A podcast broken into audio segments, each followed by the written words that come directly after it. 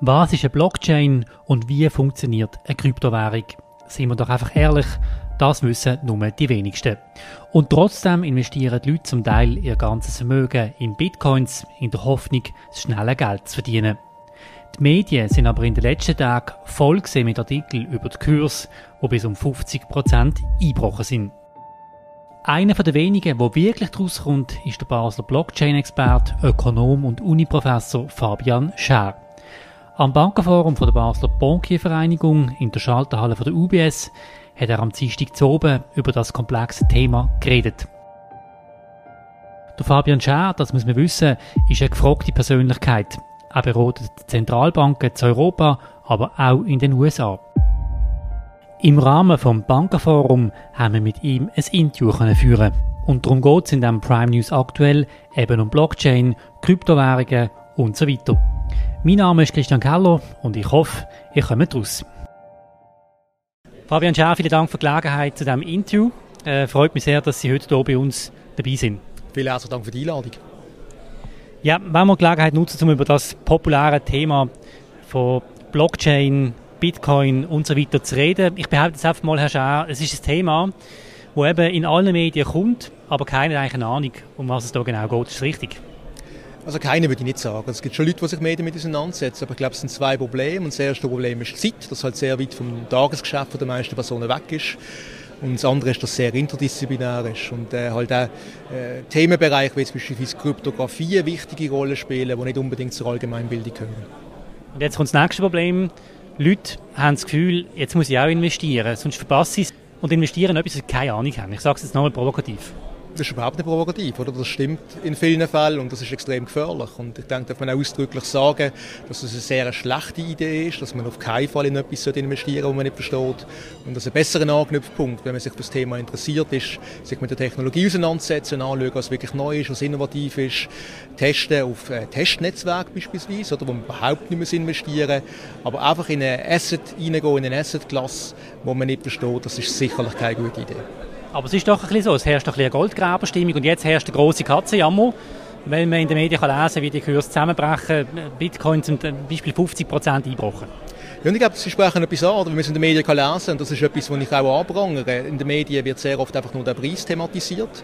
Wenn es aufgeht, dann wird es als allerweils Heilmittel deklariert, oder, wo, wo, wo man alles Mögliche kann lesen, lesen, was denn die Blockchain macht.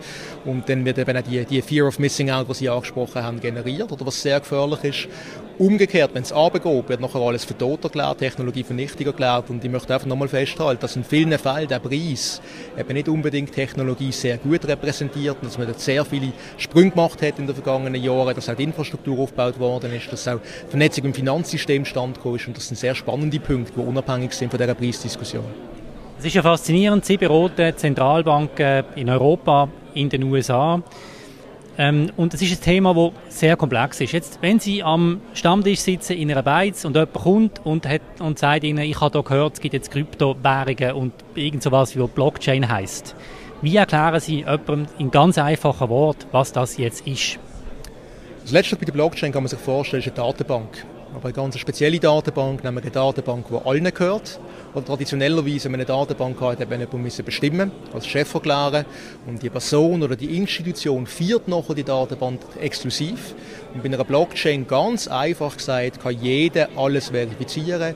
Jeder kann autonom nachher Anlagen, die darauf äh, abgebildet werden, verwahren und jeder kann jede einzelne Transaktion, die darauf ausgestellt wird, äh, entsprechend kontrollieren, verifizieren. Man muss aber aufpassen, oder? weil das Problem ist, dass halt sehr viele verschiedene Sachen mit dem Begriff Blockchain äh, vermischt werden und in vielen Fällen auch Sachen als Blockchain dargestellt werden, die in Wirklichkeit höchst zentralisiert sind und dann sind die ganzen Vorteile, die ich jetzt genannt habe, entfallen in dem Fall. Bleibt mal ganz einfach. Und Sie reden ja auch oft vom Wert für die Gesellschaft, wo jetzt das hat. Was ist denn der Wert? Was bringt uns das weiter? Letztlich leben wir in einer Zeit, wo ganz viele Daten digital anfallen und in vielen Fällen auf einer zentralisierten Datenbank festgehalten werden. Und das ist von mir aus gesehen eine ganz gefährliche Entwicklung. Oder? Wenn man sich überlegt, man hat noch eine Währung auf einer zentralen Datenbank und gleichzeitig noch alle möglichen Anlagen oder jeglicher Art. Man hat noch möglicherweise Prozesse auf der gleichen Datenbank, Identitäten, in gewissen Ländern Sachen wie ein Social Credit Score. Und dann überlegt man sich, was, was da passieren könnte, wenn das eine zentrale Instanz ist, die das verwaltet, wo es auch entsprechend könnte manipulieren, ist das unglaublich gefährlich. Oder? Also letztlich passiert das auf der Annahme, dass die Instanz vertrauenswürdig ist und das mag Stand heute in der Schweiz stimmen. Oder? Wir haben sehr gute Institutionen in der Schweiz. Ich meine jetzt Banken zum Beispiel auch, auch, jetzt, wenn wir von Governments reden oder, oder wenn wir jetzt von einzelnen Regulatoren reden. Aber wenn man sich überlegt, man sieht in verschiedenen äh, globalen Kontexten, wie, wie unglaublich zerbrechlich solche Systeme sind oder und was auch passieren kann. Da haben wir auch historisch genug Beispiele, wenn eine falsche Person an die Macht kommt. Und ich persönlich finde es eine schlechte Idee, wenn eine zentrale Datenbank geschaffen wird, wo alles darauf abgebildet wird und es nachher einer Institution übergeben wird. Und Blockchain, öffentliche Blockchains, sehe ich als eine gewisse Versicherung oder als eine neutrale Infrastruktur genau gegen solche Events kann man auch von einer Art Revolution reden, die hier stattfindet und vielleicht auch eine Generationenfrage ist. Also ich habe drei Kinder. Ist es jetzt einfach so, dass meine Kinder in einer völligen Normalität werden mit Blockchain aufwachsen, während ich immer noch Mühe habe, zu verstehen, was es ist? Ich glaube, so Prognosen machen ist sehr schwierig. Oder? Das weiß niemand letztlich, wie es kommt.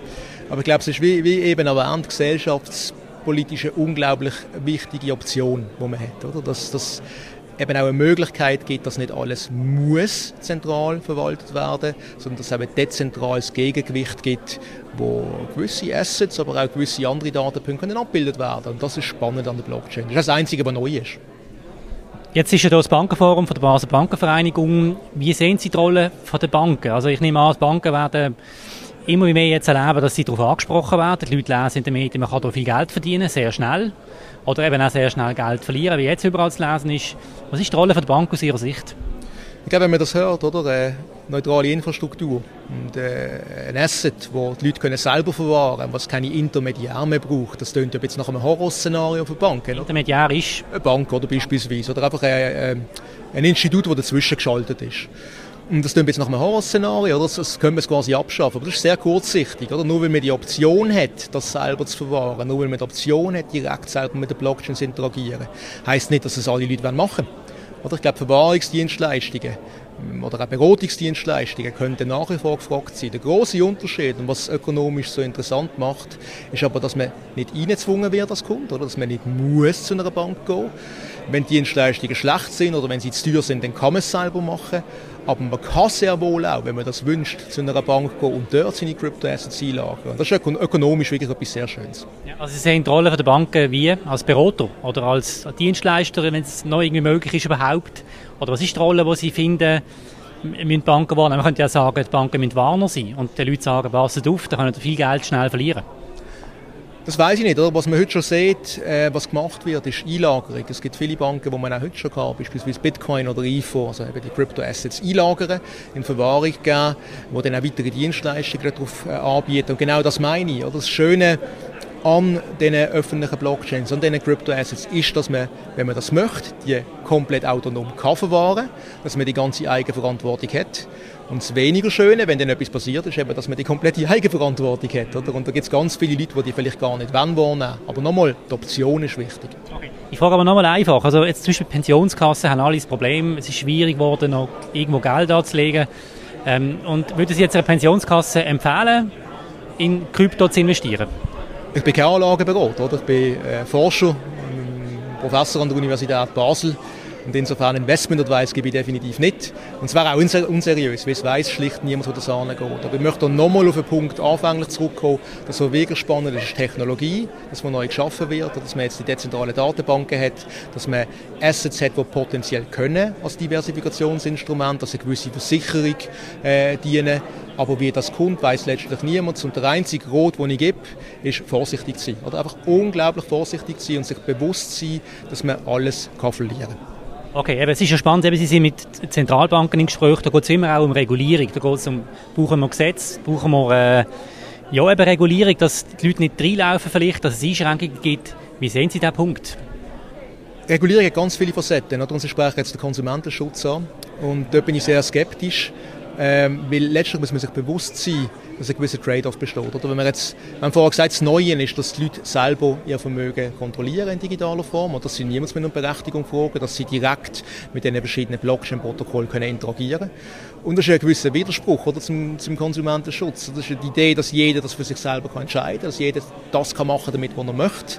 Und da wird es auch sehr schwierig, das umzusetzen. Wo ich es viel wichtiger finde, dass reguliert wird und dass man sich damit auseinandersetzt, ist nachher bei den sogenannten On- und Off-Ramps. Das sind einfach komplizierte Wörter für die Einstiegspunkte und Ausgangspunkte. Oder wenn man also quasi in Blockchain draufgeht, Assets kauft am Anfang und nachher wieder rausgeht. Das wären dann auch wieder Finanzinstitute, die ohnehin schon reguliert sind. Und das andere, was ein ganz wichtiges Thema ist, regulatorisch, ist, was passiert, wenn eins von diesen Protokollen oder beispielsweise ein Crypto-Asset äh, den Bach abgeht wie kann sich der sogenannte ökonomische Schock durch das System durchpropagieren? Also welche anderen Bereiche sind nachher auch betroffen? Und das ist ein riesengroßes Thema, wahrscheinlich der Punkt, der die Regulatoren im Moment äh, am meisten interessiert. Herr Scher, es ist ein Fachgebiet, wo sehr viele Begriffe fallen, die schwierig sind zum nachzuvollziehen. Ähm, es erinnert mich daran, wie mein Vater als Mediziner äh, auch so Begriffe um sich wirft, verstand ich auch nie etwas. Was reizt Sie an dem? Was mir wirklich reizt, ist der Punkt, den ich jetzt mehrfach schon angesprochen habe, oder die Angst vor einer dystopischen Zukunft, wo sich alles unter der Kontrolle von einem einzelnen Institut, das äh, kann Corporate sein, das könnte aber auch äh, ein Staat sein, abspielt, wo im Prinzip als Mensch gar nicht mehr existiert, oder wenn, wenn der Datenbankeintrag gelöscht wird. Und dort finde ich es unglaublich wichtig, dass eine gewisse Dezentralität vorherrscht und dass man letztlich eine Infrastruktur hat, die allen gehört und wo nicht irgendjemand, wenn die falsche Person Macht kommt, das kann willkürlich manipulieren. Und das wäre eine sehr gefährliche Entwicklung. Ich glaube, dass öffentliche Blockchains dort eine wichtige Rolle können spielen Herr Schaaf, vielen Dank, haben Sie sich Zeit genommen für das Gespräch. Wir sind gespannt, was Sie alles weiter werden erforschen und freuen uns auf weitere Begegnungen. Merci mal. Vielen herzlichen Dank fürs Interview. Das ist gesehen von Prime News aktuell. Ihr könnt den Podcast auf allen gängigen Portalen abonnieren. Macht das doch, würde uns freuen. Auf Wiederhören.